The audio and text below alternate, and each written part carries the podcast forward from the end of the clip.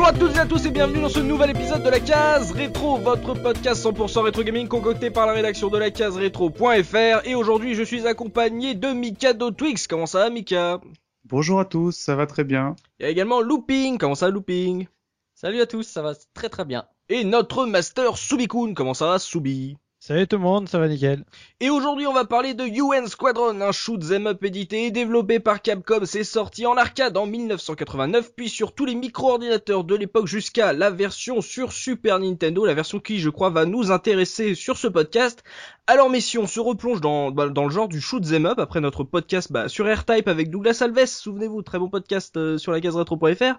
Euh, et bah là justement avec ce UN Squadron, on va avancer un peu dans cette généalogie puisqu'il bah, il est sorti après le jeu de shoot euh, d'Irem. Donc histoire de remettre tout ça dans le contexte, histoire de savoir comment vous avez découvert ce jeu, sur quelle plateforme et tout. Ma question traditionnelle, quel fut votre tout premier contact avec ce jeu, Mika? Bah moi, euh, je pense comme mes, petits camarades, moi je l'ai découvert sur euh, Super Nintendo en version européenne. Oula. En version officielle? Oui, et eh ben écoute, oui, j'ai réfléchi parce que je me suis dit bon, je vais pas leur passer que je, l'avais en disquette, mais j'ai regardé un peu le, quand, le jeu est sorti et je n'avais pas ce fameux euh, copieur à l'époque, donc je l'ai ah, connu en cartouche. Bon, après te dire que c'est moi qui l'ai acheté, je ne pense pas, mais euh, en tout cas, je me souviens euh, parfaitement de cette boîte grise qui est un petit peu tristoun, dont j'en parlerai plus tard. Et donc voilà, donc je l'ai connu sur Super Nintendo. D'accord, sur Super Nintendo, c'était un jeu attendu pour toi ou c'était un truc par hasard? Par exemple C'était un truc Ah bah moi les shmups, dans les, magazines, euh, les, les shmups, euh, pas plus que ça, mais c'est euh, voilà ça et les RPG, je suis extrêmement fan. Tout le monde le sait. Mais mais j'avoue que c'était un jeu qui à l'époque, enfin me concernant, on, l'attendait un petit peu quand même. Ah d'accord, une petite attente. Ouais. une petite attente, ouais. Et toi Looping, tu l'attendais? Sur quelle plateforme tu l'as connu euh, moi, je l'attendais pas du tout et je l'ai pas connu du tout euh, dans ma période euh, Super Nintendo. Euh, J'en connaissais l'existence, mais j'avais jamais mis les mains dessus. Et puis, c'est pas un jeu qui m'intéressait plus que ça. Ouais. Euh, en fait, moi, je l'ai eu et je le possède parce que il y a quelques années, quand j'ai acheté une Super Nintendo, euh, j'ai racheté une Super Nintendo qui était switchée. Donc, le mec me l'avait vendu avec un lot de jeux et dedans, il y avait donc Aera 88, donc la version japonaise. La version japonaise, oui. Voilà. Et euh, donc du coup, c'est la première fois que j'ai pu y jouer. Et euh, voilà, je l'ai découvert. Et après, j'ai joué aussi en, euh, à la version arcade en émulation. D'accord. mais mon expérience date de il y a quelques années. Je connais, j'ai pas connu. C'était à l'époque où t'achetais les Super Nintendo 10 euros avec tous les jeux, quoi. Tu vois ouais, oui, c'est ça. Quel bon temps. C'était le bon temps. C'était le bon temps. D'accord. Donc toi, par exemple, pas du tout connu, quoi. C'est vraiment bah, euh, même les micro-ordinateurs, c'était pas un jeu qui tournait près de chez toi, quoi. Non, non. Mais par contre, je connaissais l'existence du jeu. ah ouais, d'accord. Même sur Amstrad, non? Non, même sur Amstrad, j'y avais jamais joué vraiment. Je, ah voilà, je, le connaissais, mais bon, voilà, il m'a pas, il m'attirait pas plus que ça. Et puis, bah, tu vois, ah. finalement, je l'ai eu. Et puis, bah, je vais vous dire ce que j'en pense. Mais bien sûr. Euh, toi, Soubi, ton tout premier contact avec ce jeu Ouais, bah moi c'était à l'époque de ma SNES euh, où ah, en fait bah c'était parmi les multiples potes qui avaient tous une SNES, mhm. euh, bah un de mes potes qui m'avait prêté Super Metroid et Zelda 3 notamment, les deux jeux les plus marquants, bah il avait également UN Squadron et donc il me l'avait prêté, j'avais surkiffé euh, à l'époque, mais je je ne connaissais pas du tout d'avant qu'il me le prête, j'avais pas du tout vu dans les magazines ou quoi que ce soit, ça a été vraiment la, la découverte totale au moment de d'insérer les cartouches dans la console. D'accord, bah oui finalement à part euh, Mikado Twix, si on avait un, un, peu entendu parler, c'est visiblement c'est un, peut-être un des jeux les plus euh, confidentiels dont on est parlé euh, sur la case rétro, au moins sur cette saison 3. Euh, donc on va voir pourquoi, on va savoir ce que ça vaut par rapport à par exemple à R-Type, très connu R-Type. Donc on va on va parler de de ce UN Squadron sorti en 89 bien sûr comme je l'ai dit en arcade et après développé par la suite sur plusieurs supports dont les micro-ordinateurs et la Super NES. Donc Super NES qui sera la plateforme de ce podcast puisque c'est là-dessus que vous l'avez vous l'avez joué ce jeu. Donc histoire de, de vraiment passer, c'est un shoot'em up, on va vite passer sur l'histoire, savoir de de quoi ça parle, c'est quoi l'ambiance et tout, euh, qu'est-ce que ça propose. Looping, est-ce que tu peux nous mettre un peu euh, l'eau à la bouche avec le pitch de ce UN Squadron? Alors, il faut savoir que UN euh, Squadron, donc en japonais, c'est Aera 88. Oui. Alors, Aera 88, à la base. C'est un boys band, non? Pardon. non, c'est ouais, ça peut, ça peut y faire penser.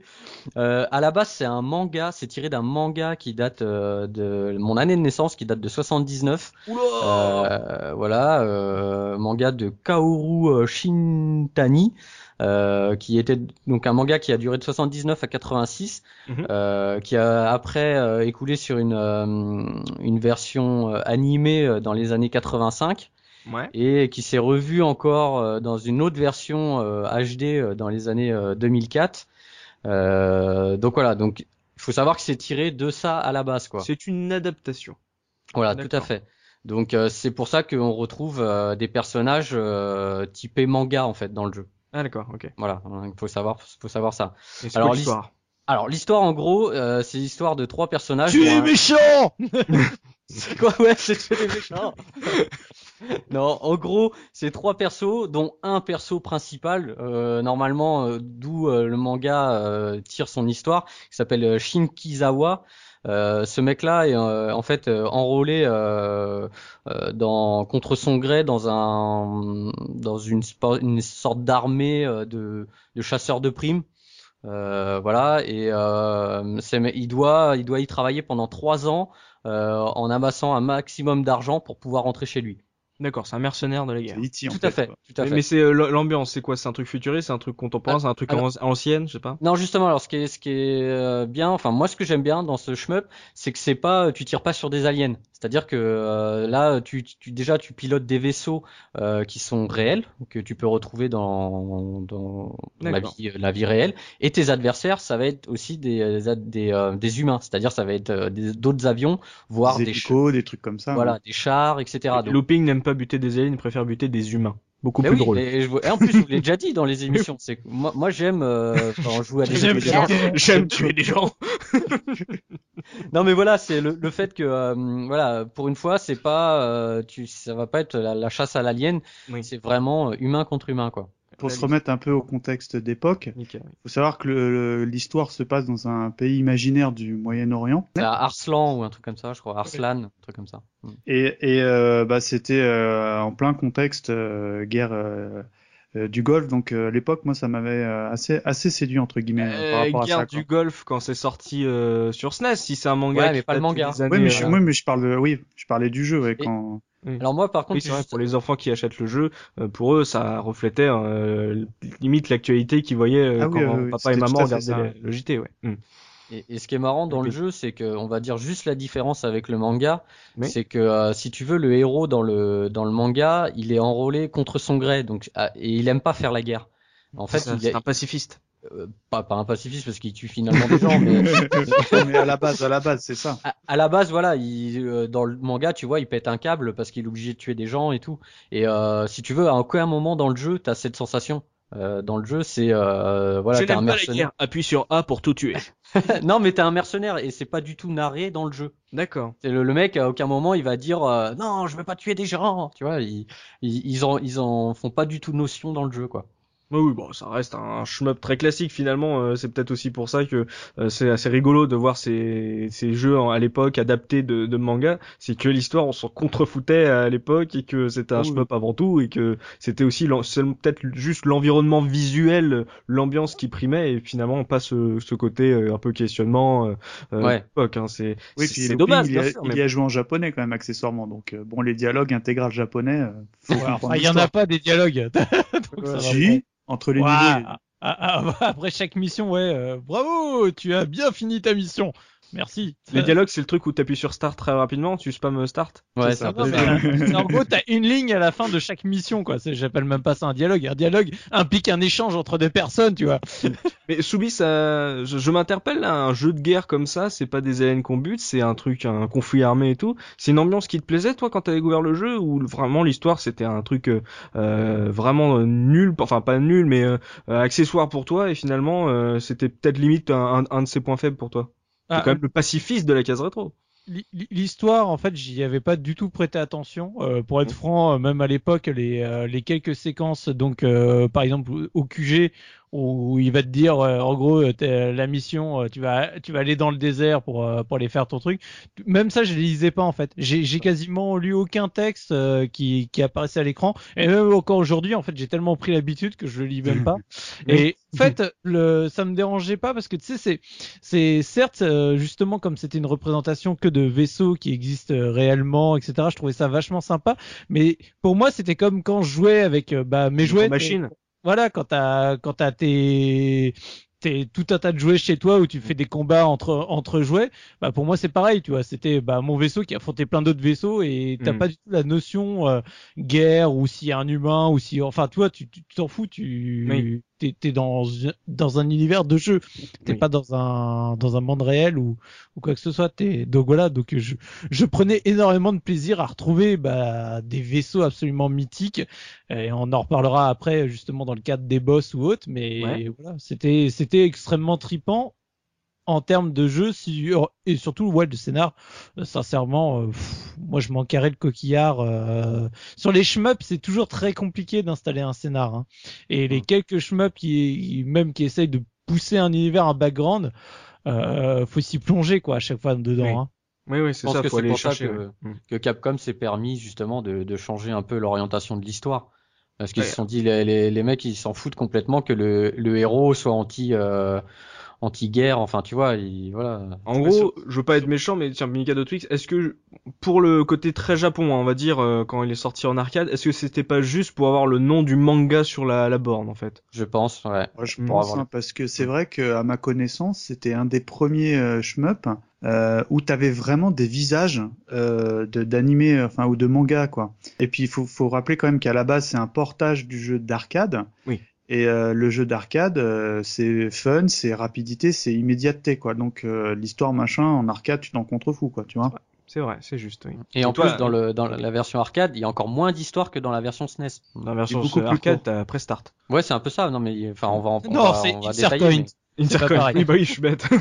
euh, avant de se lancer dans le gameplay, Mika de Twix, rapidement, l'ambiance, c'est un truc qui te parle, toi, vu que t'es pas très shmup en général, est-ce que c'est le côté militaire qui te plaisait plutôt, si tu trouvais ça mignon, sympa? Bah non, non, non, ce que, enfin, euh, oui, je rejoins un petit peu Looping, moi j'avais bien aimé le côté où t'as, où t'as, hum, tu, tu t'affrontes des chars, des hélicos, des trucs comme ça, et, et vraiment, ce qui m'avait vraiment séduit à l'époque, c'est euh, les, les personnages caricaturés euh, manga, Ouais. Où euh, t'as euh, le gars qui fait un petit peu androgyne, peut-être qu'on en reviendra dans la revue de presse, il y a mhm. des trucs à raconter, ouais. euh, où t'incarnes le, le pote euh, blond lambda et puis le petit gros de service avec des points sur le nez, tu sais.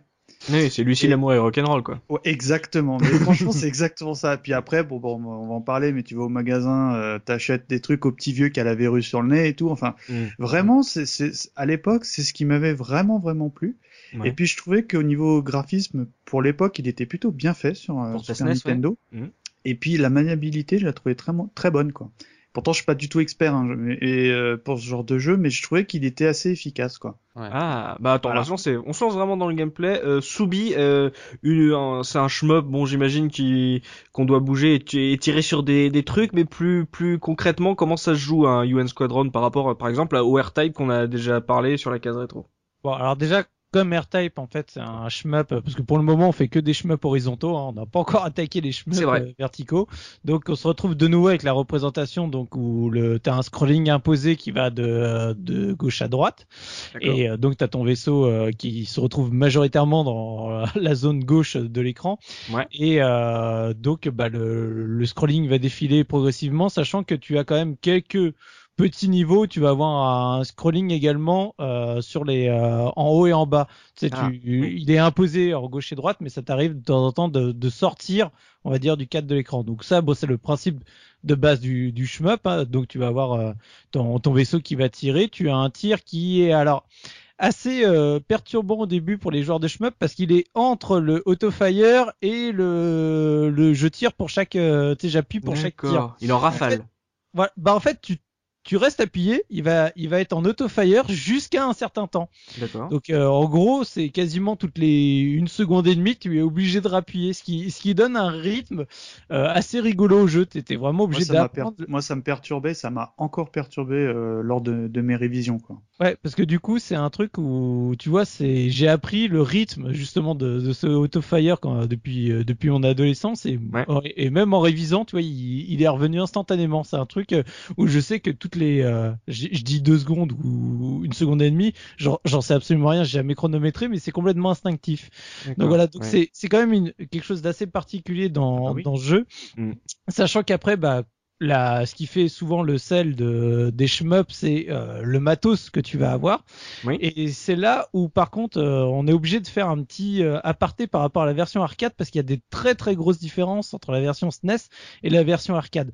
Sur la version arcade, en fait, quand tu démarrais une partie, tu choisissais un des trois personnages qui correspondait en fait à à trois vaisseaux différents. D'accord. Le, le, personnage était affecté à son vaisseau et chaque vaisseau avait des propriétés différentes. Dans la version SNES, tu commences tous avec le, même vaisseau qui est un, indifférent par rapport à la version arcade, mhm. et tu as tout un système de gestion, on va dire, euh, de ton inventaire des sous-sous dans la version Super Nintendo, où au fur et à mesure, bah, tu as cinq autres vaisseaux que tu peux acheter. les sous, tu les gagnes en tuant les ennemis dans les différents stages, mhm. et chaque vaisseau va avoir des armes secondaires pareil que tu peux acheter avant mission qui seront différentes selon les vaisseaux. Donc c'est et je trouve quelque chose qui est extrêmement intéressant et qui euh... c'est le grand turismo de la guerre. C'est le RPG du shmup comme j'ai dit. voilà, c'est le, RPG. C'est en tout cas une part qui je trouve extrêmement sympathique par rapport à la version arcade qui est rajouté et qui est, euh, te demande presque une, euh, une gestion de ton inventaire. Euh, tu dis bon alors cette mission là, est-ce que j'embarque tout ça, ça va me coûter des thunes? Ou est-ce que j'économise pour m'acheter le, le vaisseau qui est mm. qui semble vu qu'il est plus cher donc un chouïa meilleur, sachant que donc en gros le premier vaisseau c'est le générique, le 2, 3 et 4 correspond en fait aux trois vaisseaux qu'il y avait dans la version arcade pour chacun des personnages. Et après donc tu en as un cinquième et qui coûtent super cher mais qui ont la ultra méga classe quoi. C'est enfin de toute façon déjà de base dans la réalité ils ont la méga classe. c'est comme ça quoi. et, tu... et moi j'ai une question euh, pour Subit euh, parce que normalement dans la version SNES euh, les trois persos ils ont ils sont censés avoir des caractéristiques différentes. Est-ce que toi tu l'as tu déjà ressenti en jeu? Parce que moi personnellement ouais. oui. D'accord, tu peux, tu peux, parce que moi, moi perso, je vois pas énormément la différence, mais bon. Bah, en fait, euh, on va dire que Greg, c'est le personnage pour euh, les débutants, puisque c'est celui qui se régène le plus vite quand il prend un dégât.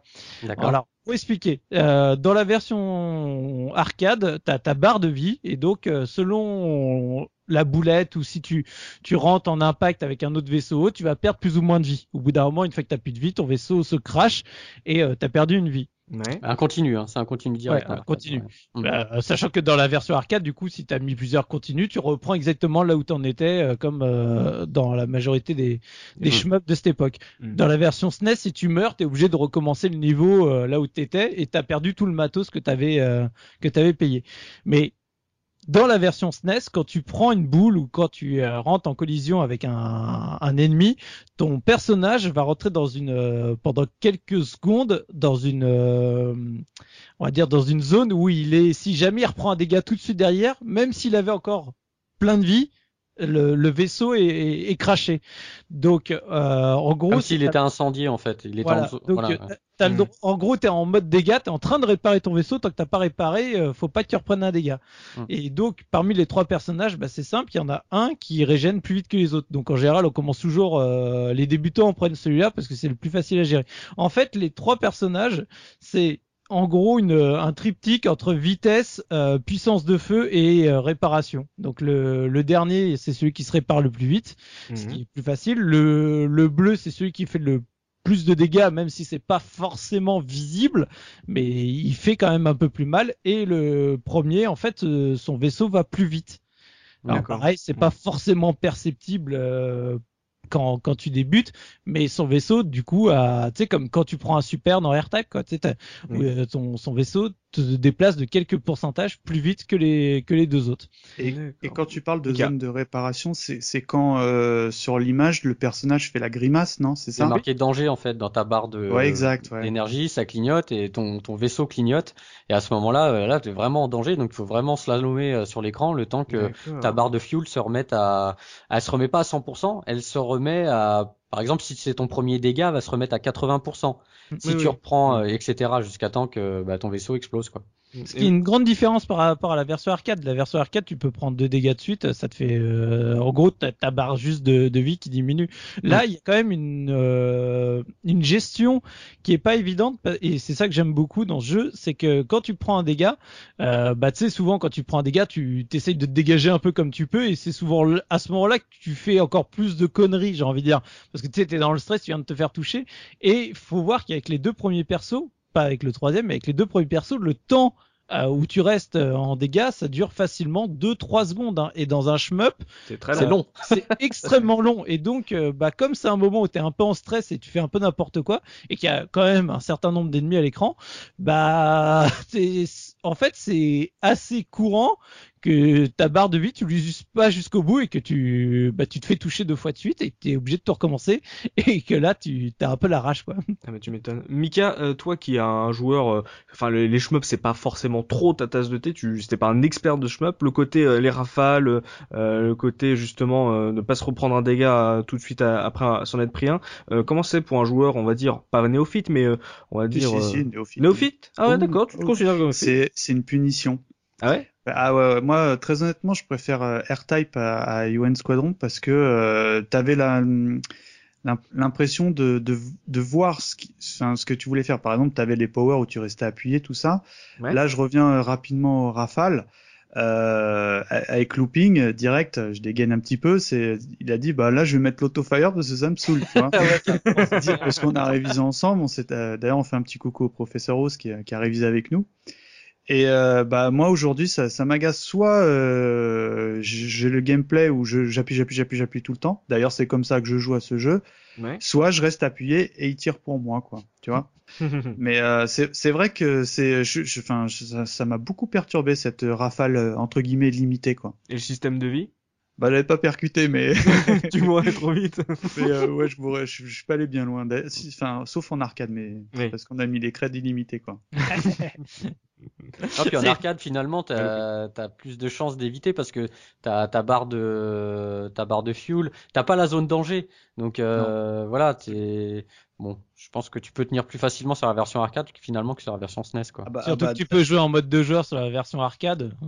eh oui, encore un. Ah ça, c'est un des trucs qui, qui blesse hein, parce que euh, pour moi, j'étais resté sur un jeu euh, coop, enfin deux joueurs. Et euh, genre avec looping, bah on va se faire un petit UN Squadron et tout. Et là, euh, bon évidemment on lance la, la version Jap pour euh, la version étalon entre guillemets. Oui. Et on s'est dit bon bah on comprend pas, c'est euh, on n'a pas trouvé le menu de joueurs. On lance la version US pour jouer à une bonne cadence. Et il n'y a pas de mode de joueur sur la version SNES. J'ai vérifié, il y a vrai, il y a que c'est la seule version. Je crois que même sur Amstrad tout ça, t'as une, à vérifier. Il me semble que t'as as deux joueurs, sauf sur SNES quoi. Est-ce que c'est un cadeau que vous me faites encore de parler d'un jeu SNES qui a pas de mode de joueur? Ouais, mais attention parce que là, là, je pense là. non, mais là on a le même le même problème que Final Fight, c'est qu'on parle d'un jeu.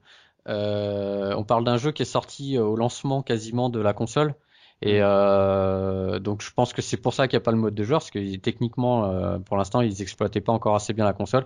Et d'ailleurs, euh, bon bah c'est dû aussi quand bon, y a, le jeu a quelques ralentissements ah, et, euh, et ça c'est pas dû à la machine, c'est dû au développement du jeu. C'est voilà. Mmh. C'est une euh, machine qui est, qui est, qui est capable de, de, de faire, enfin de d'afficher un jeu comme ça parce que c'est pas un manic shooter, hein, c'est pas un jeu où il y a de la boulette partout. Euh, ça mmh. reste, euh, ça reste quand même accessible et euh, je trouve pas que l'écran soit hyper saturé et parfois bah il y a des ralentissements quoi. Ah, les débuts de la SNES. Mmh, c'est pour ça que j'aime bien ce jeu-là parce que t'as pas l'impression de, de jouer en mode épileptique, quoi, tu vois. Enfin, je sais plus, le, le, les loopings et, et, quand il y a des boules partout, moi je lâche la manette, je fais. Je sais plus, ils m'ont déjà montré des jeux de ouf. La plupart des jeux comme ça, ils sont plutôt en scrolling euh, vertical. Mais euh, là, bon, t'as l'impression que tu peux à peu près survivre. Et, et euh, pour préparer l'émission, j'ai regardé juste un, un long play. Euh, les mecs, ils, c'est fluide hein, pour eux. Enfin, tu vois, j'ai même pas regardé un speedrun, j'ai regardé un long play et bah ça passe tout seul, quoi. Je me dis bon bah le jeu il, est très faisable, quoi, entre guillemets. Bon, moi je vais pas bien loin à chaque fois, mais euh, mais euh, mais si tu joues en easy ou tu joues en Looping, il joue en easy, mais je balance pas. Hein. en termes de gameplay, c'est un jeu, donc t'as un, as un vaisseau, donc un, on parle d'un avion, on peut jouer des, hélicoptères, d'autres trucs. c'est des avions. Que des avions. Et on se bat contre qui? Alors il y a des troupes au sol, il y a des troupes aériennes. Comment ça se passe une progression dans un niveau? Est-ce que les ennemis sont différents? Est-ce qu'il faut vraiment adapter son gameplay à la manière, enfin à l'opposition qu'on nous qu'on nous met devant? Euh, Voilà, comment ça se passe looping euh, quand tu te lances dans une partie ouais. euh, les, les, différents ennemis? Alors en fait déjà, faut, ce qu'il faut savoir sur la version SNES, c'est que pour commencer tes missions, tu as le choix des missions. C'est-à-dire que tu as, une map euh, où, euh, où, apparaissent les différentes missions que tu peux, tu peux faire. Donc si tu veux, sur la map, tu vois, elles sont situées euh, soit dans le désert, soit en forêt. Et on te dit combien d'argent tu gagnes si tu l'as réussi Non, non, non, je, non, je crois pas. Non, non.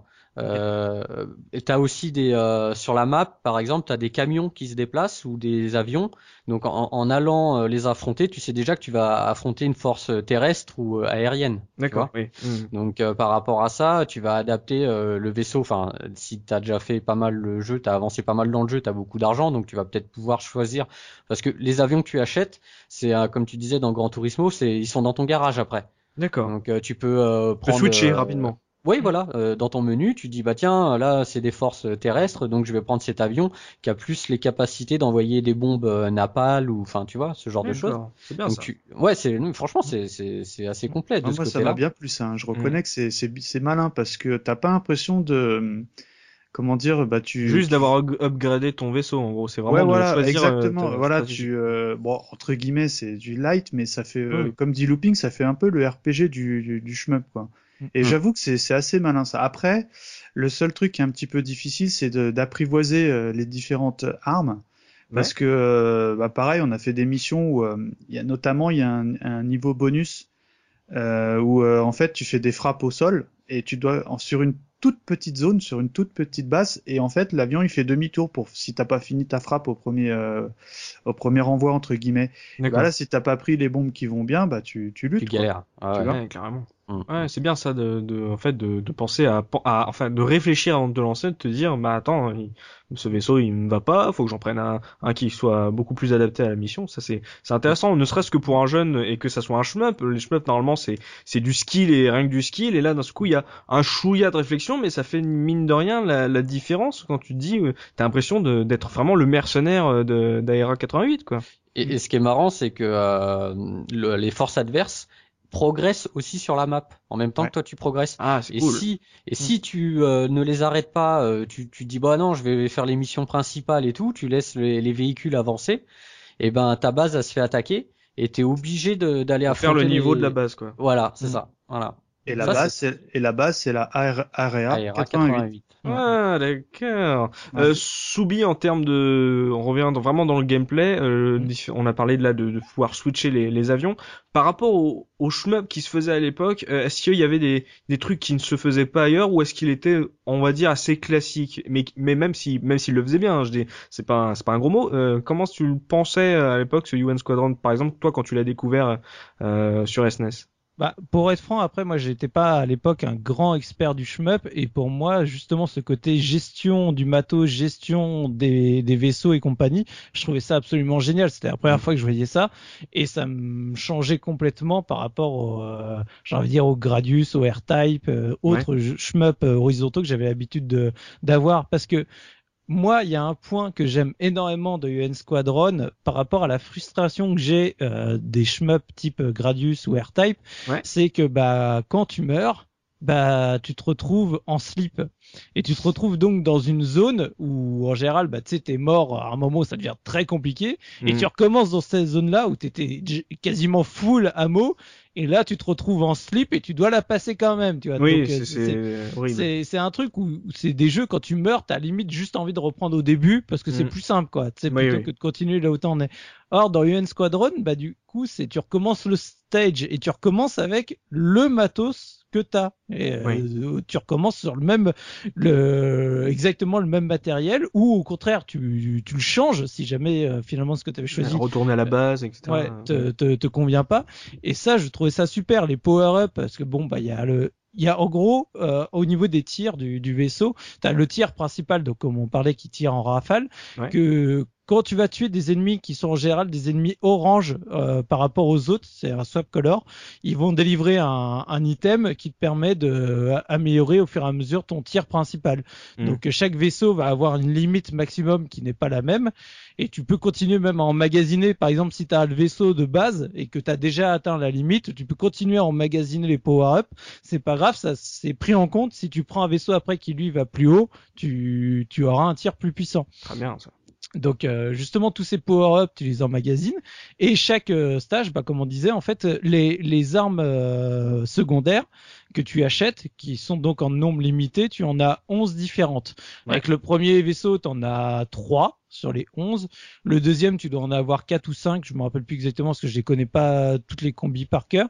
Et bien sûr, le dernier, lui, il les a toutes et en plus grand nombre en plus, c'est en stock hmm. que, que, que les autres vaisseaux.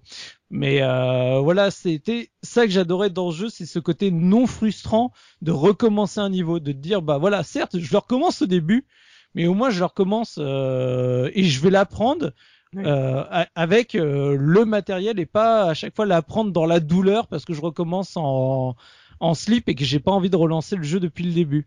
donc, euh, mm. donc c'est un problème de frustration qu'on entend souvent, et qu'on en parle souvent, c'est le côté, euh, euh, t'as l'impression que c'est peut-être même mal pensé parce que on te remet à des endroits où tu es mort, donc ça veut dire que c'était assez difficile pour toi, et on te remet, en limite, on te met un malus, et c'est assez intelligent, le, même le coup des, des bonus, de dire qu'il va conserver les bonus pour toi euh, et qu'en gros tu vas pas passer devant un power-up où ça va rien faire parce que justement tu l'avais déjà, donc ils sont assez gentils, enfin c'est même pas qu'ils sont gentils, qui sont justes avec les joueurs. C'est euh, c'est vraiment bah voilà, on est réglo avec toi et euh, si tu perds, bah tu vas recommencer tout euh, au départ, mais avec les armes que t'as parce que voilà, t'es là pour pour apprendre, pour jouer et pas pour qu'on te frustre au milieu de ta partie. non, ça c'est c'est très intelligent de la part de Capcom de faire ça. Et tu vois dans la même lignée, par exemple, tu vas prendre des bombes, tu vas tu connais pas parce qu'au départ tu connais pas les missions. Donc euh, et comme tu dis, euh, t'as pas, enfin on voit sur la map euh, à peu près euh, l'environnement, mais tu tu connais pas. Hmm. par exemple, j'achète des bombes et au final, je fais tout le niveau et j'ai pas utilisé les bombes. Donc tu te dis bah mince, j'ai utilisé 5000 dollars. et ben si t'as pas utilisé les bombes, à la fin du stage, on te rembourse les les items non non utilisés. Super. Donc euh, voilà, c'est toujours c'est voilà dans le même système. Euh, tu te sens pas, voilà, tu te dis bah c'est bien quoi. On me redonne mon argent, je vais pouvoir investir dans autre chose quoi. Par contre, si tu crèves, euh, tu crèves avec tout le matos. Hein. Ah, bah oui, bah, t'as pas qu'à mourir. oui voilà, faut pas mourir, bien sûr, évidemment. On essaye, on essaye, on fait ce qu'on peut.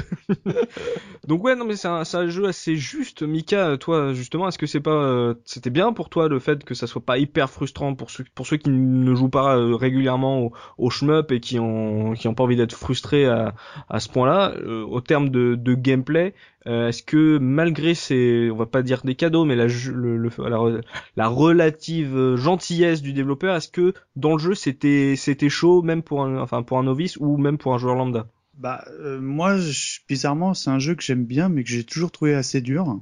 Uh-huh. Et euh, c'est vrai que gagner des armes, tout ça, c'est vraiment un truc assez intéressant. Euh, en revanche, comme moi, j'allais pas bien loin, donc j'ai jamais eu bien, on va dire, apprécier. Euh, jamais dépassé les trois forteresses, quoi? euh, je crois, ouais, je sais plus. Enfin, euh, du coup, bah, j'avais j'avais pas le temps de bien apprécier ces différentes armes, mais je reconnais que c'était vraiment sympa de euh, vraiment choisir ton arme pour la mission. Euh, euh, ou alors tu, tu, te fais avoir une fois parce que comme dit Looping, bah t'as pas utilisé les bombes parce que bah t'avais aucun ennemi au sol entre guillemets. Ouais. du coup, bah si, si tel niveau tu un jour tu y retournes, bah tu sais que tu achèteras un autre type d'arme, tu vois. Enfin ça c'est quelque chose qui me plaisait bien. Et un truc aussi tout bête qu'on a peut-être pas évoqué, mais euh, euh, un truc qui je trouvais qui était très efficace, c'est tout bête, mais quand tu bougeais l'avion, eh ben t'avais un mouvement euh, de l'avion, tu voyais un peu, tu le voyais se pencher un peu mm. euh, au niveau des ailes. Oui. Et euh, bon, c'est tout simple, hein, c'est vraiment minime, mais je trouvais que ça rajoutait un. Oui, ça rendait bien. C'est pas juste l'avion qui fait de haut en bas sans Voilà, voilà, comme sur les shmups de, de, cette même période. D'accord, ouais, je vois. Mais, euh, looping, euh, Mika de Twix ça le trouve assez dur, mais lui c'est pas un gros joueur de chemin parce que hmm. la difficulté c'est un truc que même toi t'as ressenti? Ouais, bah justement ce que j'allais rajouter c'est que comme je disais donc c'est pas un manic shooter. En fait le le le plus dur dans le jeu c'est pas les boulettes, c'est les avions, les les avions ennemis. Et kamikazes. Voilà, c'est oh, des kamikazes. Ils te foncent dessus. En fait la plupart du temps quand tu meurs c'est qu'il y a un ennemi qui t'a touché. C'est pas une boulette, parce que des boulettes, il y en a pas beaucoup. Même les missiles euh, des boss euh, sont vraiment pas, pas durs. beaucoup. euh, quand tu joues en hard, il y a quand même Ah. de la boulette. Hein. Oui, bon, moi je joue en easy. Mais... ah ouais, bah, bon. non, mais euh, je veux dire, ça reste, euh, ouais, par rapport à ce qu'on peut connaître sur des euh, Dodonpachi, enfin des choses comme ça, c'est, c'est, on n'est pas du tout dans le même, euh, le même. C'est peu les jeux où, quand tu dis manique, c'est là où il y a tout plein de boulettes de partout, quoi. Ouais, c'est ça, voilà. ah, euh, c'est impossible. Tu vois, ça, j'y joue pas, quoi. C'est, c'est, pour moi, Non, c'est, C'est là, je peux, balance des maniques de cuisine en fait. C'est c'est ça. moi, Moi, je finis- sur les je- avions qui lancent des maniques. Moi, je fais un arrêt cardiaque sur ces jeux-là, hein, je peux pas. Et dans ce Ouais. jeu, c'est, finalement c'est les, les avions ennemis qui ont tendance à euh, parce qu'ils sont comme toi souvent quand ils font un premier aller, si tu les tues pas tout de suite, ils font demi-tour sur l'écran et ils repartent dans l'autre sens. En fait, ils balayent souvent l'écran et euh, souvent bah t'en prends un et puis il y en a un deuxième qui passe derrière et vu que t'es en tu t'es fait toucher une fois, t'es en zone danger Ouais. et euh, et t'exploses et euh, c'est vrai que il y a des passages dans des petits couloirs des fois euh, des enfin ouais, il est assez frustrant quand même hein. faut faut avoir un quand tu commences à monter dans les niveaux faut avoir un peu de skill quand même hein. Il faut, faut garder ses nerfs, quoi. Ouais. Euh, Soubi, toi, tu le trouves, est-ce que tu, déjà, tu le trouves difficile? Est-ce que, finalement, on en dit du bien, là, de ce jeu? Est-ce qu'il a des faiblesses? Est-ce qu'il y a des trucs par rapport à ce qui se faisait à l'époque? Où, bon, euh, UN Squadron de Capcom, il, voilà, il était un peu à la ramasse. Comment tu le trouvais, ça? Alors, euh, moi, je le trouvais pas particulièrement dur, je le trouvais pas facile non plus. Je trouvais qu'il était euh, pile à la difficulté euh, que Bien moi j'appréciais. Voilà, parce que ça, au fur et à mesure de, donc les premières fois que tu découvres les niveaux, tu te fais euh, éclater de partout, hein, il Mhm. y, a, a pas à dire. Hein. Mais au fur et à mesure, tu les niveaux, tu les apprends bien, tu apprends à maîtriser tes différents vaisseaux, à, à tester les différentes situations, et donc euh, moi je trouvais qu'il était justement à une difficulté, euh, on va dire intermédiaire, et qui te permettait de d'en atteindre le bout euh, avec un minimum de pratique, sans Mhm. être un truc totalement injouable où il faut être un, un, un dieu de du, un dieu de la manette pour euh, pour espérer voir la fin quoi. Donc euh, moi là-dessus, je, je trouve parfaitement dosé. Je trouve euh, en en termes de temps aussi, euh, durée de vie, euh, le nombre de stages, euh, c'est à peu près idéal par rapport à ce genre de jeu parce que un, un shmup qui devient trop long, bah rapidement, euh, ouais, t'as jamais le bout non plus. Et euh, honnêtement, moi, je lui trouve, allez, on va dire aucun défaut quasiment. Euh, après, c'est une question de goût, mais c'est vraiment un, un shmup que j'aime énormément, qui fait partie de mon top 3 euh, des shmups avec euh, Ikaruga et R-Type.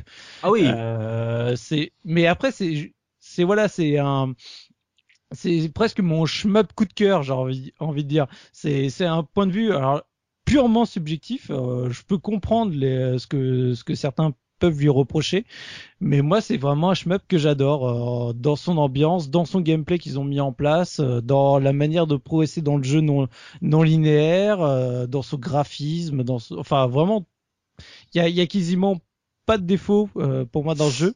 À part, alors, le, le seul défaut que je lui reprocherais, c'est le côté des fois un peu euh, extrême de certains tarifs euh, pratiqués pour notamment le vaisseau le plus euh, le, le dernier, puisqu'il faut Ouais. récolter un million de dollars pour pouvoir te le, te le débloquer.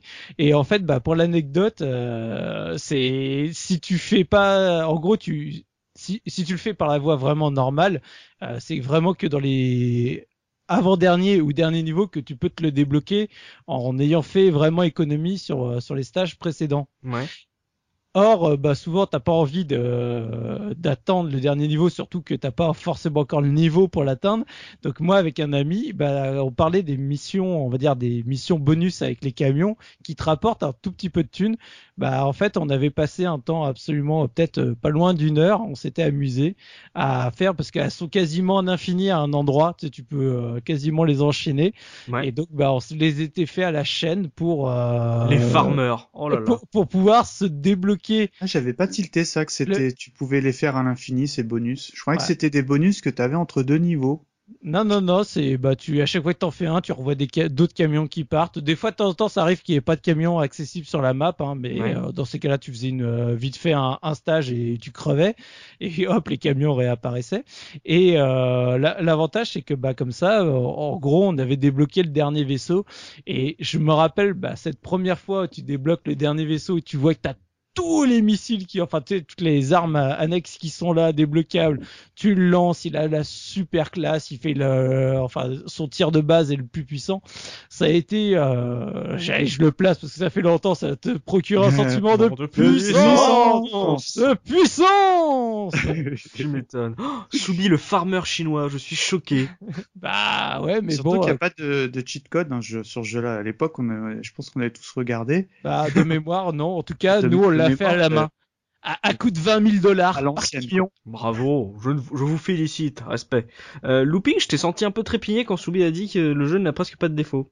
Ouais, parce que même moi déjà, je, bon, comme, d'hab- enfin, euh, voilà, je vais avoir un regard différent parce que moi je l'ai connu il y a que quelques années, donc j'ai Ouais, pas l'affect euh, sur ce jeu. Ouais. Et euh, moi, quand je l'ai, donc quand je l'ai essayé à l'époque, euh, enfin à l'époque là, il y a peut-être 5-6 ans, je vous parle de ça, peut-être un peu plus longtemps, mais euh, déjà, bon, j'avais du passé sur le, le jeu vidéo, donc euh, Oui. voilà, je l'ai découvert avec mes yeux. Je me suis dit bon, voilà. bouteilles, messieurs. Voilà, euh, donc euh, moi, alors euh, j'a- j'aime bien le côté donc euh, RPG, euh, machin et tout. Par contre, vraiment au côté technique du jeu, graphisme, euh, déjà, il y a des très beaux euh, clins d'œil à notre ami Dopa. Il y a des très beaux parallaxes.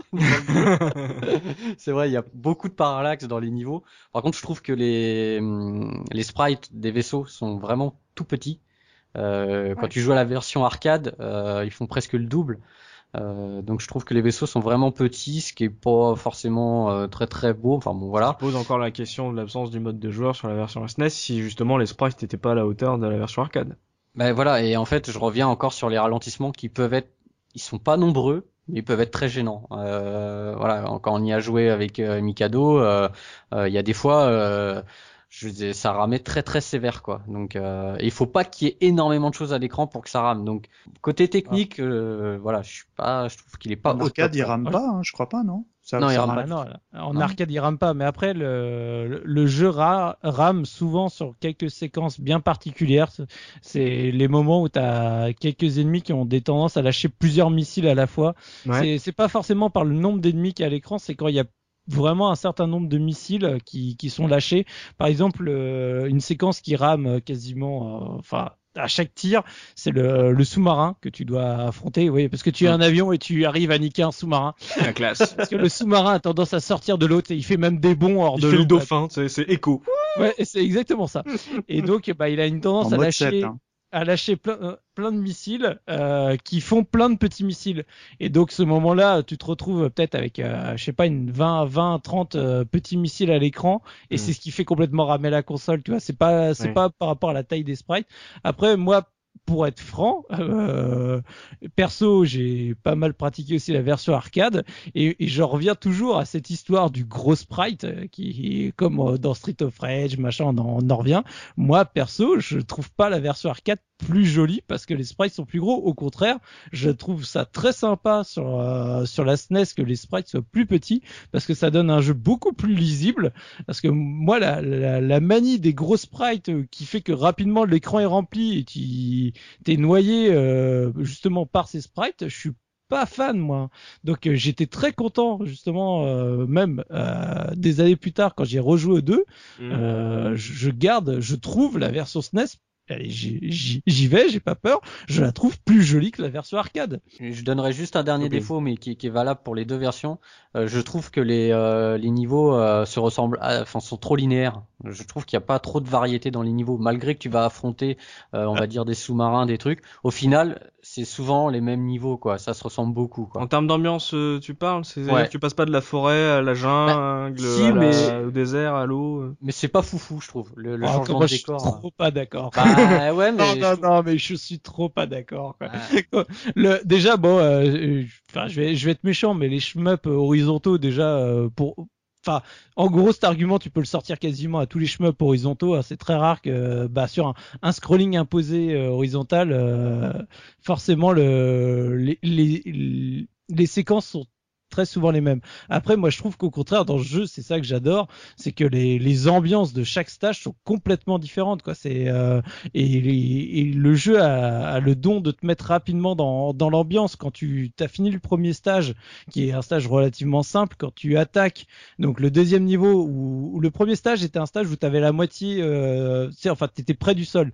D'un coup, le deuxième stage, c'est un, un, avion que tu dois, c'est une mission dans les airs, donc t'es euh, au milieu des nuages, t'as un, t'as l'orage derrière, donc tu vois régulièrement les éclairs, t'as des vaisseaux qui filent de partout. Et ce stage-là, tu le termines en affrontant le B2. Donc le B2, c'est le, c'était le vaisseau mythique des années 90. Euh, bah, c'est celui du film euh, Broken Arrow là. C'est le, mm. le celui qui est en noir, en triangle. noir, ouais qui, euh, qui, le furtif américain hyper connu. Mm. Et euh, je suis désolé, mais l'ambiance euh, de, de, ce stage est, un truc de ouf. Après derrière, t'as un autre stage d'avion où là c'est des F, t'as trois petits F-117 pareil qui sont la même version mais les plus petites à viander. Les trois en gros tournent autour de toi et tout avec une super musique. T'as les forteresses, à la grosse forteresse dans la forêt à viander qui est sur plein plein d'écrans et t'es obligé de faire demi-tour parce que t'arrives pas à tout tuer en une fois. T'as le, croiseur, enfin le, destroyer a, explosé. T'as, t'as dans le désert, c'est un énorme, une énorme plateforme de, de tir de missiles. Enfin, je, je trouve que le les boss sont variés, mais les niveaux ne sont pas variés. Ouah, attends, t'es jamais dans le même décor et tout. arrête un peu. Euh... Ça veut dire que looping, hein. au bout d'un moment, c'est euh, t'as, t'as, t'as peut-être pas forcément envie de continuer parce que tu ça ronronne pour toi? Peut-être pas, mais bon déjà euh, pour le pour le finir, je te dis c'est pas évident. Hein, faut euh, faut quand même euh, euh Subi lui il a bon apparemment il arrive à le finir assez facilement, je sais pas, mais moi moi pour le finir ça a été safe state. Hein. Obligé, hein. C'est, non, je sais pas. Après, voilà, c'est une impression que j'ai. Je trouve que les, les, les, les levels se ressemblent dans le dans le design mais bon voilà. Moi je rejoins je rejoins Subi hein, parce que les, les boss c'est vrai qu'ils sont assez variés hein. moi je, j'ai un affect particulier ah mais Looping a dit que les boss étaient variés aussi hein. oui oui. J'ai un affect particulier là sur le, le vaisseau vraiment emblématique euh, des années 90 Mhm. Euh, D'ailleurs, c'est marrant quand j'ai montré le jeu à mes gamins, ils m'ont dit, oh, on dirait le vaisseau du Shield, tu vois. Enfin, mhm. aujourd'hui, c'est aujourd'hui, ça serait ce type de vaisseau que t'affronterais, quoi. D'accord. Et en termes de, donc là, on a dit qu'il y avait des boss et tout, que en gros, ça, ça a été assez varié en, en termes d'ambiance. C'est le, mhm. c'est différent une bataille contre un sous-marin qu'une bataille contre un vaisseau furtif dans les nuages. Euh, en termes de euh, le fait, enfin, le fait qu'il n'y ait pas de mode de joueur pour vous sur la SNES, e euh, si vous n'aviez pas rencontré la version arcade, ceux qui ne connaissaient pas la version arcade avant, est-ce que c'était un truc euh, qui manquait? Est-ce que vous disiez ah c'est dommage qu'on puisse pas y jouer à deux? Ou euh, quand vous avez su qu'il y avait une version deux joueurs en arcade, vous avez dit merde c'est dommage et en l'essayant, est-ce que quelqu'un a essayé la version deux joueurs arcade déjà? Ouais nous on l'a fait. Et ça ça vaut quoi? Est-ce que ça apporte quelque chose en plus Moi j'ai pas trouvé moi perso ouais, des fois même, euh, voilà, c'est pas très lisible et des fois j'avais même tendance à confondre parce qu'il y a, faut savoir qu'il y a les, les, trois avions que tu prends. Donc euh, voilà, tu prends un, on va dire deux des trois personnages et dans les deux premiers persos, je trouve que les avions se ressemblent énormément. Le troisième, on dirait un vieux coucou, tu celui du petit gros là. Mm. et euh, du coup, quand tu prends les deux premiers avions, bah moi j'avais tendance à pas à mélanger, mais euh, des fois à confondre d'avions quoi. Et au, au final, je trouve que c'est pas tellement un jeu qui se prête au mode de joueur. Enfin, c'est mon ressenti. Hein. Ouais, en fait, non, juste un truc parce qu'on n'avait pas dit, c'est que le problème, enfin, c'est pas un problème, mais dans le jeu, euh, tu prends du level. Ton avion, il prend des levels. Ouais. Euh, quand tu, tu ramasses les power-up, et plus tu prends du level de power-up, plus ton, ton, comment on appelle ça, ton faisceau de tir est large. Mm. Tu te rappelles euh, Mikado Au bout d'un mm, moment, le mien était très large. Ouais, bah oui. au bout d'un moment, le mien était très large. ça, c'était quand il était avec moi. Hein, bon, enfin, c'est classe. Quoi. Et, et, et, du coup, euh, bon, bah, ça balaye, euh, ça balaye une partie de l'écran, et c'est vrai que ça devient de moins en moins lisible. Et si ton pote il est devant, bon, tu le touches pas parce qu'il n'y a pas le tir, il y a pas le tir ami, mais ouais. Mm. Mais c'est vrai qu'après, ça devient, à la fin, c'était un peu, un peu n'importe nawak, quoi. Ouais. D'accord. oui, en fait, pour, pour résumer, on a, on a, on a cramé le, le, le PL et le Codevi pour le finir parce que euh, c'est un, un, un, jeu d'arcade, donc comme tout jeu d'arcade qui se respecte, c'est un bouffe fric, c'est prévu pour. Et c'est vrai que tu passes ton temps à mettre, à mettre des, des, des sous entre guillemets. Quoi. Bah, disons qu'un shmup euh, horizontal à deux, c'est pas évident, je pense. Je pense que ça se prête plus sur du vertical. Ah oui, oui, clairement. Hein. parce que chacun prend un coin tu vois, à droite et à gauche sur un, verti sur un vertical. Et ça marche pas sur l'horizontal, je trouve. Tu, pourrais, tu fais pas genre je prends le haut, je prends le bas, ça, ça marche pas du tout. Il y en a qui dit, moi je prends les véhicules aériens, toi tu prends les bah, terrestres. justement, c'est ce qu'on a fait, mais dans les faits, ça marche pas, parce que c'est vite le bazar, parce que euh, les avions font demi-tour, ils, ouais, voilà. Euh, ils partent du haut ils font demi-tour et ils partent vers le bas après. Donc euh, ton pote il prend un avion. Euh, si toi en haut t'as pas t'as pas t'as laissé passer un avion, ton pote il se prend un avion euh, qui fait demi-tour quoi. C'est comme si tu jouais un jeu solo où t'avais un mode un deuxième joueur rajouté à la dernière minute quoi. Mm. D'accord, donc c'est pas, vraiment pas de frustration de pas l'avoir sur la version SNES quoi. Bah au final non. D'accord, bon, bah, c'est toujours ça. C'est de... enfin, c'est toujours dommage qu'un jeu qui était prévu aussi pour être joué à deux puisse pas l'être. Euh, en plus, s'il avait été sur les versions micro, donc c'est un peu dommage. Mais bon, si, si finalement euh, l'expérience n'était pas juste indispensable, euh, j'imagine que c'est passé crème. Quoi. Mm. Ouais, ce qu'il faut voir, c'est que les versions euh, micro, enfin toutes les autres versions à part la SNES, en fait, sont vraiment une adaptation de la version arcade. Il y a vraiment que la mm. version SNES qui est différente euh, dans son architecture. Même si tu retrouves euh, les mêmes euh, les mêmes zones, les mêmes boss, à quelques, quelques détails près, c'est surtout vers la fin du jeu qu'il y a pas mal de changements. Mais le, on va dire l'identité du jeu, tu la reconnais, mais c'est vraiment sur la SNES qu'il y a un parti pris en termes de gameplay différent par rapport à la version arcade. les autres versions, les autres versions sont vraiment calquées sur la version arcade. Ouais, c'est presque un remake au final quand, quand, quand on regarde de près, quoi, non? Ouais, ah, c'est une autre une autre lecture du jeu. Ouais, carrément, c'est c'est c'est plus adapté au monde des consoles justement. Ouais quand on sait qu'il fallait euh, rentabiliser les, prix des cartouches, c'est bien de ne pas avoir fait juste une transposition d'un jeu arcade, c'est clair. Euh, je suis sûr qu'en plus il serait pas bien vendu si ça avait été juste le cas. Euh, en termes de technique, on a dit qu'il y a eu plusieurs versions, que ça a commencé en arcade, il y a eu des micros et euh, il y a eu l'Amstrad aussi dans le lot, donc ça devait être rigolo. L'Amstrad à deux Oui, l'Amstrad à deux, vous, imaginez un peu le truc. en termes de technique, Soubi a dit qu'il était très joli, vous avez dit, on a dit que les sprites en arcade étaient plus gros que sur SNES, mais que finalement, le, c'est voilà, c'est pas voilà suffit pas c'est pas la taille qui compte hein, bien sûr c'est mm. la façon dont, on s'en sert looping euh, le jeu toi tu le trouvais pas forcément beau est-ce que tu as vu les différentes versions? Pour toi c'est laquelle qui qui vaut le plus? Si par exemple un jeune joueur a envie de se le refaire en, en émulation voilà tu vas lui conseiller quoi? Laquelle est la, plus jolie pour toi et laquelle est la plus moche? Alors la plus jolie, euh, bon alors moi ça reste mon avis à moi, je dirais la version arcade. La de base. Euh, hein? Avait la version de base. Ouais, la version de base de 89. Après, euh, voilà, comme on vient de le dire, la version SNES est complètement, enfin, est, est, différente et accessible parce que euh, voilà, euh, on peut le trouver facilement, même en émulation, etc. Donc voilà, c'est, je pense que c'est une bonne version. J'ai vu les versions Amstrad, Atari, Amiga. Atari et Amiga, elles se ressemblent vraiment beaucoup. Mmh. Elles sont super propres, hein, moi je trouve. Hein, par rapport à je les trouve super moches, personnellement. Ouais, ouais, je les trouve basiques. Moi j'ai bien aimé. Hein. Ouais. Après, t'avais une version ZX Spectrum, bon, euh, voilà, euh, version Amstrad. Euh, oh, c'est méchant pour le ZX Spectrum là. Ah, moi, je vais parler de couleurs. Ah, voilà. Sincèrement, par rapport à ce qui se faisait à côté sur ZX Spectrum, je trouve que l'adaptation est loin d'être dégueulasse. C'est très moche parce que c'est du Spectrum, mais c'est sincèrement, c'est l'adaptation a l'air de qualité. Hein. D'ailleurs, le, le, podcast hors série sur le ZX Spectrum arrive très bientôt. Donc, on a perdu tout le monde parce que tout le monde a perdu la vue, mais Hmm. Non, non, euh, moi j'ai pas. Enfin, objectivement, c'est vrai que c'est aujourd'hui, c'est c'est pas possible, mais je pense que euh, à l'époque, elle devait être très convenable. Au même titre que sur euh, Amstrad. Oui. elle est bon. Ça reste de l'Amstrad. Aujourd'hui, c'est compliqué. Il y a l'affect qui parle. elle est très honorable pour de l'Amstrad. Et toi, tu préfères laquelle, Mika, en, termes de ah, Moi, moi, je pour, pour si je veux vraiment m'éclater, j'aime bien la version arcade parce que c'est euh, c'est crédit illimité, tu vois, c'est free to play. Ah oui, pas, guillemets. pas en 89. Hein. euh, Non, bah non. Ah non, bah, ce jeu-là pour le finir en arcade, euh, je te dis, c'est on avait on a calculé, franchement, on a dû mettre euh, je sais pas de, de, je sais pas 1000 francs chacun entre guillemets, tu vois. Enfin, oh, les ouf. Ah ouais, bah non, nous on est comme ça, tu sais, on est généreux, tu vois. Enfin, non, mais il faut les éviter les boulettes, hein. ah, les rétro gamers de Neuilly, quoi. Euh, moi, j'avais joué un petit peu sur Amiga à l'époque, je l'avais trouvé très bien. Mhm. Et euh, honnêtement, la version Super Nintendo est vraiment bien. Après, euh, je trouve pas euh, graphiquement, je trouve pas exceptionnel, quoi. En général, tu veux dire? Ouais. Mhm. Ouais. Euh, quoi maintenant, je te parle sur Super Nintendo, pardon. Je, je trouve qu'en arcade, il est un peu plus fin, quoi.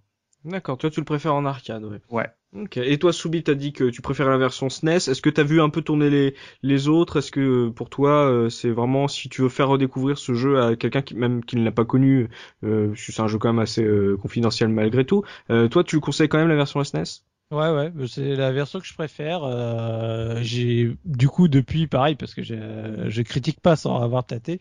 Euh, je m'ennuie sur la version arcade, alors que la version SNES, euh, je la trouve beaucoup plus intéressante. Hmm. Donc, euh, hmm. ah bah, sur la durée, elle est, elle est, elle est, je, te rejoins sur sur la durée. Euh, elle est plus intéressante, mais dans, dans l'immédiat, si tu veux jouer vraiment une partie vite fait, d'un petit shmup vite fait, bah, à ce moment-là, tu iras plus facilement vers la version arcade. Je en termes de bah, structure, la version SNES est plus intéressante. Quoi. Ah oui, oui, absolument. Euh, le, comme on l'a dit, euh, côté stratégie, machin, t'achètes, tu farmes, tu sais, ça, ça peut être pas mal hein, si t'es, si t'as le temps, si t'as envie de prendre le temps pour ce genre de jeu, quoi. Michel euh, il fait le premier niveau des jeux. pour être franc, euh, que ce soit là ou l'autre, euh, si quand une fois que tu maîtrises le jeu, tu mets à peu près tant de temps hein, pour le terminer. Ah non, non, non, il est, plus long sur SNES. Hein. tu as quoi? Tu vas sur SNES, tu mets euh, vraiment quand tu joues bien, tu mets 40 minutes. Sur la version arcade, tu dois être quoi à 30 ouais, T'as peut-être 10 minutes d'écart, ok. 30, hmm, minutes pour le finir? Ouais, mais parce qu'il y a un truc qu'on n'a pas dit sur la version arcade, c'est que euh, euh, la version SNES, tu choisis tes niveaux, et il y a des il y a des pauses entre les, enfin voilà, il y a le, passage au magasin, mais dans la version hmm. arcade aussi. Mais dans la version arcade, les niveaux sont imposés et ton armement est plus ou moins imposé. C'est-à-dire que là où la version SNES, ton choix de base quoi. Ouais, là où la version SNES où tu peux choisir plusieurs armes selon ton, ton avion, euh, la version arcade, à chaque fin de mission, tu vas avoir le choix avec euh, certaines armes imposées par rapport au type de mission que tu vas avoir à faire. D'accord. Tu vois, c'est là, voilà. Ce qu'on disait, la version SNES, il fallait euh, connaître un peu le jeu pour savoir ce que tu devais prendre comme arme. Et là, la version arcade te, te t'incitait déjà à prendre ces armes-là pour euh, des attaques aériennes ou terrestres, quoi. D'accord. Mais une demi-heure pour finir le jeu quand tu le connais bien, est-ce que euh, le gameplay, est-ce que finalement vous en aviez pour votre argent parce que ça coûtait cher quand même une cartouche SNES euh, non sans sans dire le fait que bah voilà un jeu à l'époque surtout un shmup ça s'apprend ça se finit pas tout de suite au, à la première partie. Euh, est-ce que une fois que tu connais le jeu est-ce qu'il soubi il est toujours plaisant à jouer? Est-ce que ça peut changer ton gameplay si tu choisis de jouer différemment? Est-ce que euh, la rejouabilité pour toi est intéressante sur la version SNES de par sa structure? Ah bah, moi, je le trouve toujours euh, super intéressant et je, euh, ça, ça, fait partie des jeux en rétro euh, auxquels je rejoue régulièrement, euh, même des années après. Le, le comme on, on me l'avait prêté, je l'avais pu sur ma SNES, ça a été quasiment un des premiers jeux euh, sur Brocante que j'ai cherché euh, à, retrouver euh, parce que je, je prenais énormément de plaisir dessus à, à refaire des parties régulièrement. C'est après c'est c'est un shmup et c'est pour moi un bon shmup donc euh, t'as as toujours envie de d'y retourner et c'est surtout pour moi c'est important qu'un shmup comme je disais soit pas trop long non plus mm. parce que bah tu sais c'est des donc il y a pas de password il y a rien. C'est le jeu tu le commences de A faut que tu le termines. Donc les jeux où euh, justement ces jeux typiquement arcade euh, action bah, quand quand ils avaient tendance à être trop longs euh, bah déjà un ça devenait vraiment de plus en plus difficile d'atteindre la fin et du coup tu étais frustré de jamais atteindre le bout et, et aujourd'hui c'est extrêmement plaisant d'avoir ce genre de jeu où tu sais que tu peux te faire une session de jeu en 40 minutes et soit tu vas terminer le jeu, soit tu vas pas être loin de la fin. Et, et je trouve ça extrêmement gratifiant. Donc moi j'adore ce genre de jeu. Même aujourd'hui, je trouve euh, que ça fait énormément plaisir euh, d'avoir un jeu. Je, l'ai toujours dit, mais je préfère un jeu même qui est en durée de vie euh, à l'ancienne comme ça. tu le termines, tu le torches en 40 minutes, mais tu le refais au moins une dizaine de fois tellement que tu prends du plaisir. Qu'un jeu mm. qui t'a duré 20 heures et qu'une fois que tu l'as terminé, tu fais bon bah voilà, je le range et j'y rejouerai plus jamais parce que j'aurai jamais le courage de, de, refaire l'étape 1 du jeu quoi. Mais c'est ça, ouais. c'est le fait qu'en en plus dans notre gaming, c'est vraiment le, temps de dire, ah j'ai pas le temps pour me le relancer parce que je sais que je, je vais y passer une dizaine d'heures et sur les jeux un peu plus courts d'un seul coup, il y a moins de problème, enfin on y pense moins parce qu'on sait que en une après-midi on l'aura bouclé, on aura passé un bon moment et on sera dit ah il était vraiment super sympa ce jeu, ce qu'on peut pas faire par exemple, moi j'ai toute une liste de vieux RPG où je me dis ah, un jour je vais me les faire et t'as jamais la motivation parce que tu te dis qu'une fois que tu vas te lancer, il faudra que tu faut pas que t'arrêtes et donc ouais c'est mm. toujours bien ces, ces jeux qui, qui, sont un, qui ont un bon dosage dans, dans leur durée de vie en plus d'être bons à jouer surtout, c'est le principal. Ouais. Carrément. Euh, on va, avant de savoir ce que la presse en a pensé, vous avez plutôt bien aimé, même si pour certains vous ne le connaissiez pas, donc c'est c'est toujours intéressant, c'est une bonne surprise. On, on, peut pas s'imaginer que vous avez été euh, dans une certaine hype à l'époque, vous dire oh là là, tout le monde dit que ce jeu est incroyable, faut que je l'aime, faut que je l'aime. Donc euh, visiblement, si vous l'avez apprécié, c'est qu'il il a de il a de bonnes qualités et la manière dont vous en avez vendu, vous m'avez donné envie d'y jouer. Moi, j'ai jamais fait. vous m'avez donné envie de m'y essayer, surtout la version SNES, e le côté un peu non linéaire, ça peut être très intéressant à jouer même, même aujourd'hui. Donc avant de savoir ce que la presse en a pensé de cette proposition à l'époque, on va se faire un peu un petit instant musical, un petit instant sonore avec euh, notre Mikado Twix. Mika, qu'est-ce que tu as à nous proposer sur ce UN Squadron? Alors déjà, je, dégaine parce que je vais vous parler des musiques des premiers niveaux, donc euh, je vois déjà mes, copains dire euh, Mikado, il va jamais bien loin. Mais c'est les musiques que je connaissais, donc. Et de quelle version, la SNES ou la version Super Nintendo, ouais. en fait, je vous ai fait un petit medley de de quatre pistes qui dure moins de deux minutes, enfin sera content. En fait, où en fait, je vous ai mis la musique du, briefing. Euh, en fait, très honnêtement, c'est des boucles de la musique, on la connaît par cœur parce que c'est des boucles qui durent moins de 30 secondes et qu'en en général, c'est des trucs qui, euh, bah, qui restent en tête. Alors donc, je vous ai préparé donc euh, la, musique du briefing. Quand on se retrouve dans, dans, le magasin, dans le store, quand je parlais du petit vieux avec la verrue sur le nez, mm-hmm. Je vous ai mis un, long extrait du premier niveau que je, selon moi, est vraiment la meilleure musique du jeu, et euh, la musique du deuxième niveau qui s'appelle Enemy Air Force, qui euh, après écoute me rappelait quelque chose. Et en fait, euh, je vous dis ça avant l'écoute, je trouve que c'est une grosse, grosse, grosse repompe de la musique de, du stage de Ken dans Street Fighter 2. Donc, Mikado enquête. Il faut savoir que cette euh, musique a été créée par euh, des gens de chez qui sont qui s'appellent Toshio Kajiro, euh, Mari Amaguchi et Yashumi Ikeda. J'ai révisé toute une journée. Et qui sont des personnes qui ont travaillé sur un certain Final Fight, Super, Super Goose and Ghost et un dénommé Street Fighter 2. Voilà. Ah, d'accord. Donc voilà. Donc là, avant d'écouter, mettez-vous le, le, niveau de Ken en tête et écoutez cette OST. Et eh ben on va se retrouver juste après ça pour la revue de presse de Subikun.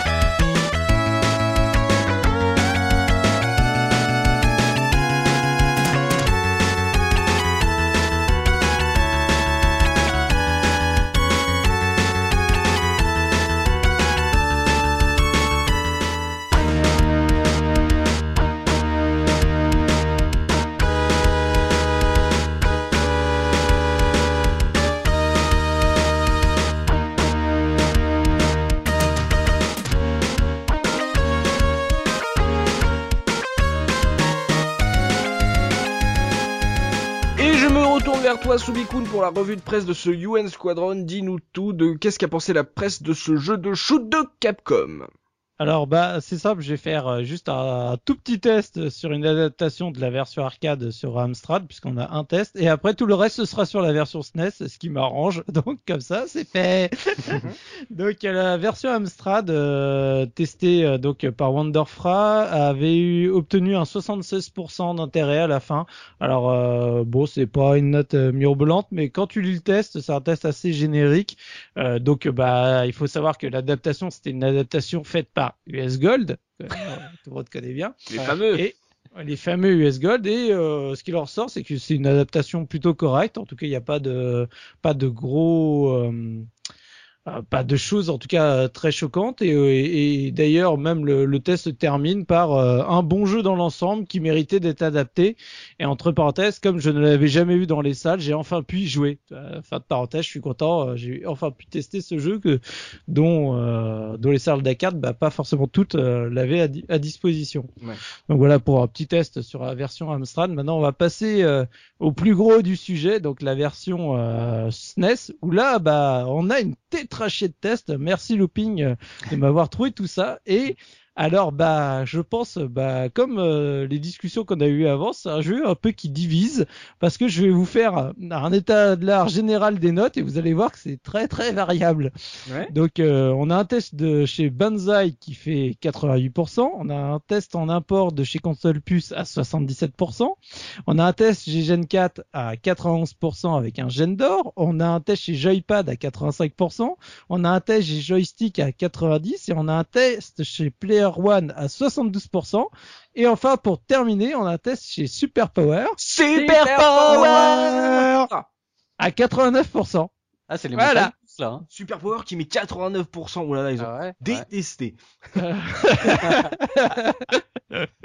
Donc voilà. Donc, comme vous pouvez le voir, c'est le boxon. C'est assez difficile c'est assez difficile de se faire un avis quand on lit les différents tests parce que bah c'est simple, il y a, y a ceux qui ont aimé, ceux qui ont trouvé ça moyen et ceux qui ont pas aimé du tout. Donc euh, au moins il y, en a pour tous les goûts. Alors juste pour la petite anecdote avant de rentrer plus dans le concret, je vais comme j'avais dit une fois, euh, maintenant, euh, comme Dopamine qui faisait le test de enfin le l'argus de l'escroc, bah je vais faire le test de l'escroc maintenant parce que je trouve ça assez rigolo. Alors j'en ai deux cette fois-ci chez Banzai et euh, chez euh, Joypad où en gros oh l'intégralité du test euh, est juste un délire de la personne qui avait envie de, de, raconter un peu sa life. Donc notamment chez Banzai où vous pouvez lire tout le texte, le texte écrit en fait c'est juste euh, l'histoire en gros du gars qui qui qui reçoit ses missions etc. mais qui ne décrit quasiment rien du jeu. Donc voilà. Il a pas joué quoi. Non non, mais après la, le reste, tu sais les. Bah, il est payé à la ligne. Hein. Toutes les, les bonus, les boss, les armes, tout ça sont décrits dans des petits encadrés à côté, mais le, le corps du texte, bah, c'est juste un début d'enregistrement et tu vois ça, ça termine à la moitié à fin d'enregistrement où c'était une discussion et puis après il fait ah c'est comme ça que j'ai reçu ma première mission que j'ai fait tatati tatata mmh, donc voilà. il, il, parle pas du jeu quoi. voilà. Donc maintenant je vais appeler ça les tests de l'escroc. Et donc ça m'a fait beaucoup rigoler alors euh, chez euh, Console Plus, c'est assez intéressant parce que donc je rappelle Console Plus avait mis 77% et à l'intérieur même du test, c'était intéressant parce que donc il y avait deux commentaires, celui de Banana San et celui de Keneda Kun où les deux ne sont pas d'accord. Donc c'est là où c'est assez euh, assez marrant parce que donc on retrouve l'avis de chez Bananasan qui a plutôt aimé le jeu, qui dit que euh, voilà, en plus il se retrouve avec ses adaptations de Capcom sur SNES comme Final Fight, comme Super Goose and Ghost, donc euh, lui il est très content des adaptations, les décors superbes sont restés très fidèles à la version originale, l'animation n'est pas trop ralentie par la présence de nombreux sprites à l'écran parce que donc comme il met entre parenthèses, ce qui semble être le problème majeur des shmups sur cette console. Il faut savoir que ce jeu sort quand même après Gradius 3 et Super R-Type, qui sont deux jeux qui dans la RAM euh, en continu sont largement au-dessus de euh, UN Squadron, hein, sans vouloir être méchant. Euh, les, oui, dit sur notre podcast euh, R-Type que euh, la version SNES e de Super, enfin Super R-Type était euh, mm. catastrophique là-dessus. Ouais. Mm. Voilà. Et donc ça c'est un point qui est souvent souligné dans les tests, c'est que contrairement à ce que nous on peut dire, c'est que eux ils trouvent le jeu relativement fluide en comparaison à ces deux, à ces deux jeux-là. Mm. Ils, ils, cachent pas qu'il y a des ralentissements, mais ils disent finalement comparativement aux, aux deux jeux précités, c'est presque super fluide quoi. C'est c'est absolument génial. C'est moins pire que si ça avait été plus pire. Voilà. Et donc, euh, donc euh, c'est c'est quand même un point qui ressort souvent. Hein. Cette histoire de fluidité sur la SNES pour les shmups, c'est mm. vraiment quelque chose qui l'a complètement handicapé dans le début de sa vie et qui euh, et qui est extrêmement, enfin qui est marqué au fer rouge dans les tests. Quoi. À chaque fois, on te reparle de Super R-Type, on te reparle de Gradius 3 et on dit, mon Dieu, mais comment ils ont pu nous faire ça quoi. Mm. Et donc l'autre commentaire, donc l'autre avis de Kineda Kun, c'est euh, euh, graphiquement, Aera 88 est aussi réussi que Super R-Type. Techniquement, il est mieux réalisé car l'animation, sans être un modèle du genre, est nettement, nettement moins saccadée. Par contre, il lui manque une âme. Je veux dire par là que malgré toutes ses qualités, je l'ai trouvé intéressant mais pas passionnant. Donc voilà, c'est après il continue à décrire le, pourquoi du comment, mais euh, et c'est euh, et c'est pas le seul puisque comme je disais, euh, par exemple chez Player One, c'est exactement le même ressenti. C'est pour ça que le jeu est noté à 72% d'intérêt avec un mm. player fun de 65%. Et donc je dois bien avouer que c'est bien la première fois que chez Player One je suis pas d'accord avec un test, mais ah forcément parce que moi je l'adore. Après le, le, le, test reste de qualité, mais c'est juste qu'une nouvelle fois, donc là c'est Chris dans ce test, il accroche pas du tout au jeu, quoi. Il le trouve fade et, euh, et voilà, c'est c'est pour dire qu'il y a vraiment euh, je pense, euh, eu à l'époque deux affects. Parce que si tu te retrouves, par exemple, donc chez Gen 4, comme je disais, à 91% d'intérêt, il, il, a un Gen d'or.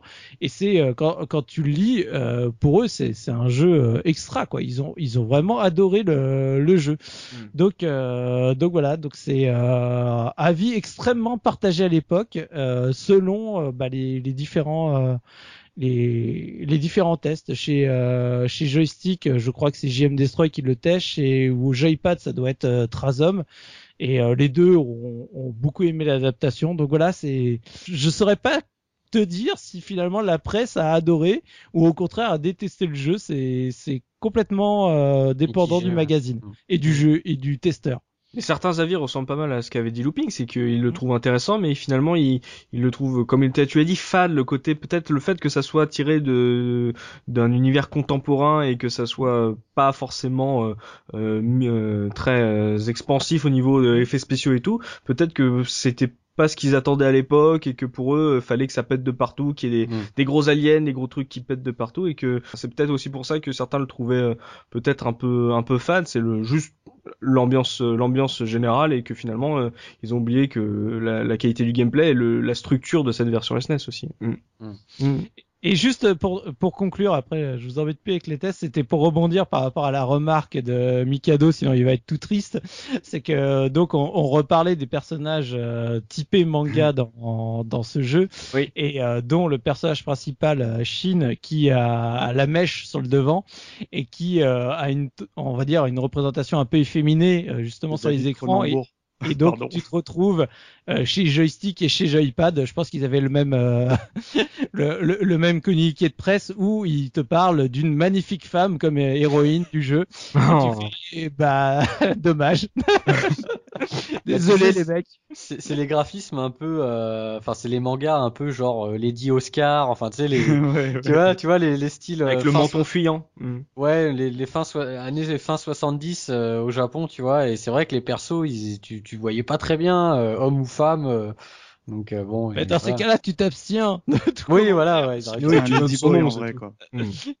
Parce que dire, euh, voilà, que tu trouves. Alors déjà, bon, perso, trouver le, personnage en, tant que magnifique femme, bon, ok, mais alors, enfin, c'est, oui, vaut mieux s'abstenir. Dans, dans, en cas de doute, ça évite. Mm. C'est clair bah, une belle revue de presse. Là, on a pu voir qu'il y a eu vraiment des différences euh, euh, en termes de notes. Ça, ça évolue pas mal entre différents magazines. Ils ont pas tous le même avis, euh, mais en général, même nous, on a plutôt, vous avez pu l'entendre, on a plutôt aimé. Certains ont, regretté certaines choses, mais dans le, dans le fond, visiblement, ça semble être un, un, bon jeu, même s'il n'était pas très connu quand il est sorti, puisqu'on a même pu voir dans un des tests que il y en a un qui l'avait même pas vu sur arcade, donc ça prouve que c'était pas un jeu qui a été très retentissant et pourtant qui a, qui a de belles qualités. Belle qualité dans le jeu, donc c'est tout, ça peut être intéressant même pour les, les jeunes joueurs qui, qui sont en manque de shmup de se replonger là-dessus. C'est pas, ça sera certainement pas un des des, des shmups qui qu'on conseille le plus souvent euh, dans le rétro gaming, mais euh, voilà, ça peut toujours être intéressant à, vous proposer. Euh, merci Soubi pour la revue de presse, histoire de nous avoir mis tout ce panel de, de magazines. looping au niveau des anecdotes, est-ce qu'on a oublié des choses? Est-ce qu'il y a, il y a quelque chose à gratter de ce UN Squadron? Bah, il y a deux trois petits trucs. Euh, déjà, on n'a pas parlé. Il y a une suite qui existe à ce jeu. C'est vrai. Ouais, donc qui s'appelle euh, Carrière euh, Airwing, qui est sorti en 90 en arcade et uniquement en arcade. D'accord. Euh, alors, bon, moi je le connais, j'y ai joué. Euh, pour vous dire, c'est ce qu'on dirait maintenant un 1.5 quoi. D'accord, c'est la même base euh, par rapport à la version arcade. Voilà. Par contre, on n'est plus du tout dans le même dans le délire du manga, c'est-à-dire que euh, euh les persos du c'est plus du tout les mêmes personnages. Là, c'est une équipe d'Américains. On est on est passé sur le style euh, bah, ricain quoi. C'est on a laissé ah, le le quoi? Top, Gun. Oui, tout à fait Top Gun. Voilà, ouais, voilà. On, a laissé le côté euh, euh, japonisant pour passer à un style américain. C'est dommage. Moi, c'est vraiment ce qui m'avait plu dans ce jeu-là. Hein. C'est ballot, quoi. Mm. Bah ouais, mais bon. Et du coup, bon, il n'y a pas eu de version console euh, et on le trouve que euh, que en version arcade. Voilà. Euh... Mais, mais, je crois que, enfin, ça me fait rebondir, mais euh, au risque de dire une bêtise, je crois pas que c'est un jeu qui est, qui est, qui est bien fonctionné au niveau commercial, hein, parce que Regardez, euh, le, looping, tout ça, il le connaissait pas. C'est pas un jeu qui était, qui avait une grande aura à l'époque. Non, mais, non, mais à l'époque. Ah, ah tu connaissais pas, hein Non, mais il t'est passé, je veux dire, par dessus. Euh, enfin, euh, à l'époque. Ça a pas été un, il y a un succès retentissant en tout cas. Ouais, je, crois, je crois pas qu'il y ait eu un, des grosses ventes hein, sur ce jeu-là. Il faudrait, faudrait qu'on en reparle peut-être aux vidéos retour, mais mm. à vérifier quoi. Mm. Looping. Ouais, euh, un truc aussi, donc on a parlé des boss. Euh, alors il y a un truc qui m'a interpellé euh, quand je l'ai refait. C'est-à-dire que le dernier boss du jeu, donc il y a 10 missions euh, pour la version arcade et la version SNES, e et le dernier boss du jeu, c'est le même boss que on affrontait dans le, mais identique. Hein le boss qu'on affronte dans R-Type, euh, le niveau le niveau 3 de R-Type où c'est euh, si euh, vous vous rappelez c'est un vaisseau entier à détruire. Voilà, c'est le niveau, c'est un vaisseau en fait que tu dois euh, tuer. Et c'est exactement le même euh, boss. C'est fou ça. ouais. Alors j'ai regardé, j'ai essayé de faire des recherches, j'ai rien trouvé d'officiel comme quoi ça serait un hommage ou, ou quoi que ce soit. Plagiat non? Bah, moi je pars sur un plagiat, mais euh, j'ai pas trouvé l'explication. Si, si, tu fais un plagiat, tu plagies un jeu, tu plagies pas juste un boss euh, dans un niveau de fin, ça serait bizarre ça. Moi j'ai pensé à un clin d'œil, ouais, un, clin d'œil, euh, un clin d'œil des, des, développeurs qui ont qui ont aimé R-Type. De toute façon ils se sont voilà, ils, ont connu R-Type forcément en développant ce jeu-là. Donc je pense à un clin d'œil, mais c'est exactement le même boss quoi. C'est marrant ça, c'est le deuxième podcast qu'on fait sur un shmup et à l'intérieur il y a un clin d'œil du premier podcast qu'on a fait sur un shmup c'est rigolo ça. Ouais, tout à fait, ouais, ouais c'est vrai. trop pas fait exprès en plus. Tout a été calculé. j'ai replacé du Final Fight quand même. oui, bien sûr. Bon, ceci est un gros revival. D'accord. D'autres anecdotes, Looping? Ouais, juste pour finir, je mettrai en, en bonus sur le billet. Euh, il y a un amateur qui a refait. Alors, parce qu'on n'a pas dit, mais l'intro euh, du jeu sur SNES est magnifique. Euh, Elle avait trop de la gueule. Voilà. mode 7. Le décollage de l'avion avec, tu vois le, le pilote de l'avion, etc. En mode 7, effectivement. Euh, et il y a un mec, euh, donc un amateur, qui a refait euh, cette intro en, on va dire en HD. voilà, qui, bah, je trouve que c'est assez joli ce qu'il a fait, donc je vous mettrai ça dans le billet. D'accord, bah voilà, si vous regardez, regardez sous, la, sous le lecteur là, dans, dans le billet. Si vous êtes sur iTunes, bah allez sur la case retro.fr, ça coûte rien, ça nous fait plaisir en plus. c'est tout pour les anecdotes? Ça sera tout. Bah alors maintenant je vais me tourner vers Mikado Twix pour l'Argus sur ce jeu. Mikado Twix, comme on l'a dit, c'est pas un jeu qui a été très retentissant. Donc euh, est-ce que pour le, se le procurer aujourd'hui, est-ce qu'il faut mettre les sous-sous euh, sur la table? Est-ce que ça coûte cher? Euh, Pas tant que ça en fait. Bah sur Super Famicom, euh, dans l'ensemble, j'ai eu beaucoup de mal à le trouver. à tel point que je l'ai trouvé qu'en loose autour de 13 euros. Et dans un état nickel en full à 58 euros mais au Japon quoi. Ah ouais, 58 euros pour du japonais, c'est comment ça Ah bah, hein puis comme le dit Looping, euh, pour avoir vu les photos, le produit est, est neuf. Hein. Mais voilà. Euh, voilà. quand je vous dis 50, 58, c'est avec les frais de port inclus. Ah, hmm. Concernant euh, bah, les versions euh, ordinateur, moi j'ai pas trouvé grand chose. Euh, j'ai juste trouvé euh, le jeu était dans un dans un lot avec un Atari ST d'ailleurs qui m'intéresse fortement. euh, avec la disquette originale, bon malheureusement plus les boîtes, elles étaient un peu tristounes les disquettes parce que c'était juste euh, une, les disquettes bleues avec euh, le texte en blanc et voir ah un petit logo US Gold, un truc comme ça, voilà, hmm. donc autour de 50 euros dans ce lot. Euh, je l'ai trouvé, ça, ça va faire plaisir à Looping sur Commodore et sur ZX en bundle. Vous savez, euh, il se faisait, ça se faisait beaucoup des bundles avec euh, Strider 2, donc qui, euh, ah sous, la coupelle évidemment US Gold. Les justiciers ou un truc comme ça, quoi. La compilation des justiciers. je... sais plus, ouais. enfin, c'est un truc dans, dans ce délire. délire là. Ouais. Compilation des petits aventuriers. Sur, ZX, je l'ai trouvé autour de 13 euros, donc au Portugal, parce qu'en France, il y a zéro truc. Et euh, en revanche, sur Commodore, je l'ai trouvé à la, la, même boîte que pour ZX, autour de 40 euros. Donc ça m'a fait un tout petit peu halluciner quand même. ça c'est le prix de l'escroc là, donc on est d'accord. Bah euh, ça sera le prix de l'escroc pour ce soir, parce que j'ai pas trouvé des 200-300 euros à mon grand regret, parce que j'adore ça. J'adore ça. Euh, concernant il, se les, paye à chaque fois en plus, tu vois. ouais, puis après je les revends après l'émission, sinon tu vois comme on, fait péter les cotes à chaque fois. Ça. Concernant la version euh, US de la version Super Nintendo, ouais savoir qu'en pareil très très très dur à trouver, bizarrement. D'accord. J'ai trouvé autour en full autour de 60 euros quand même. Hmm.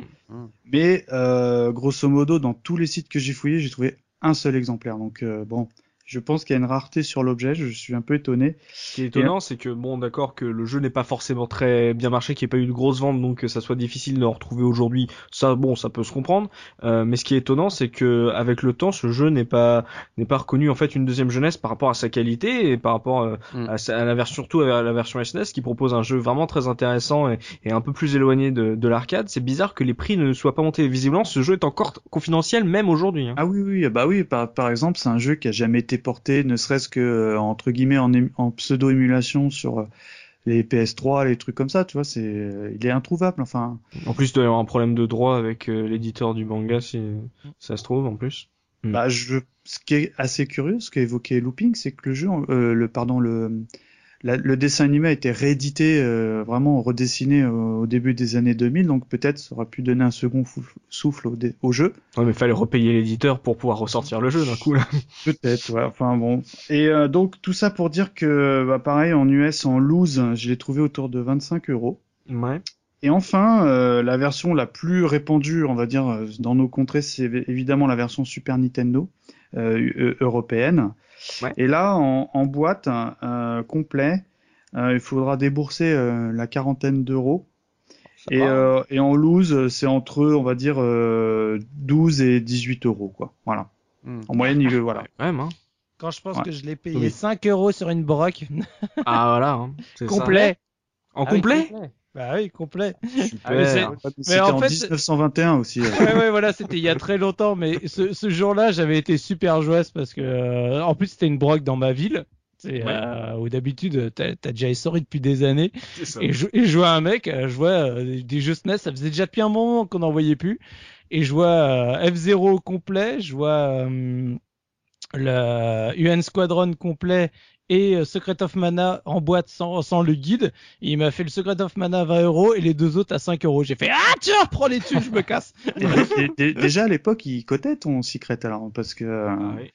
Ah, ça, a toujours, ça a toujours coté Secret. Hein. Blockbuster. Hmm. voilà, donc euh, grosso modo, euh, en loose, euh, faut te compter une vingtaine d'euros. Et j'ai pas trouvé des versions euh, arcade. J'aurais été, je, serais curieux de savoir combien ça coûte. C'est vrai. Combien ça vaut. Grosso modo, c'est surtout un jeu qui est assez difficile à trouver même aujourd'hui. Hein, donc.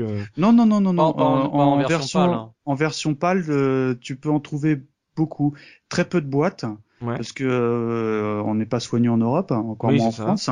Mais mais voilà, il y, y, a des il y a des il y a des lots, il y a des stocks. Mmh. Euh, après, si tu veux avoir vraiment un truc nickel, malheureusement, faudra te plus aller vers l'étranger parce qu'en France, j'ai vraiment rien trouvé. Des petits cochons. En général, euh, vous savez, je, je, je, focalise mes recherches sur les sites euh, français. Ouais. Ou, ou, même dans les eBay, je fais achat immédiat, etc., etc. Là, j'ai eu beaucoup, beaucoup de mal pour trouver toutes ces infos. De toute façon, si vous voulez acheter le jeu, achetez-le en version euh, Jap ou US pour avoir le 60 Hz, quoi, parce que c'est pas faux. Euh, la version pâle en 50 Hz, enfin voilà, maintenant euh, ça devient ça devient difficile d'y jouer quoi. Donc mm. Euh, mm. si ça se trouve en fait c'est un jeu qu'on retrouve plus souvent dans les lots vendus avec les consoles parce que justement il n'y a pas une nouvelle c'est une nouvelle notoriété qui est montée de ce jeu et que les gens n'ont pas, tant, pas forcément envie de le vendre direct quoi. Sur, le bon coin il y a, y a, pas mal une offre qui s'appelle Faire offre aussi quand j'aime souvent en parler. Mm. Et là bon je vous les évoque même pas mais c'est vrai qu'il y en a une tétrachée quand même. Hein. Bah merci euh, Mika pour ce, cette, euh, ce passage en revue de, des prix qu'on peut trouver sur ce UN Squadron, les différentes versions et différents territoires. Euh, vous pouvez voir que bah c'est un jeu de qualité, c'est un jeu qui coûte pas encore très cher, qui est quand même un peu difficile à trouver, sur, surtout sur ces bonnes versions. Donc si vous avez l'occasion de vous le procurer, bah, jetez-vous dessus, ça, on sait jamais. si un jour, ce coup, après le podcast sur la case rétro, sa qualité sera reconnue dans le monde entier, vous le savez très bien, les codes vont grimper comme d'hab.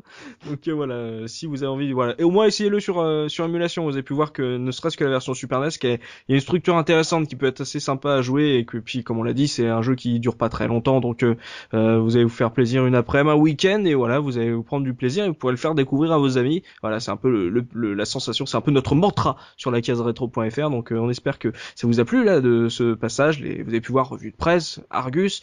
Voilà, vous avez pu voir tout ce qu'on a pu savoir, tout ce qu'on a pu dire sur ce UN Squadron, ce UN Squadron méconnu. Bah ça va être justement là-dessus que va s'achever ce podcast sur UN Squadron. Merci à vous, messieurs, d'avoir participé à cette émission, d'avoir partagé vos souvenirs, votre expérience sur ce jeu de Capcom.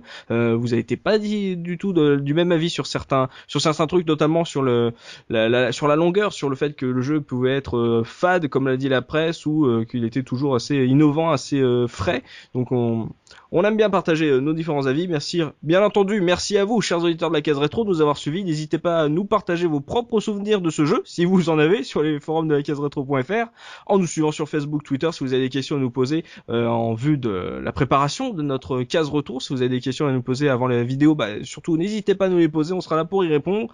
On va se donner rendez-vous très prochainement pour un nouveau podcast de la case rétro. Et d'ici là, n'oubliez pas évidemment le rétro gaming à l'avenir des consoles next gen. Salut, salut. Salut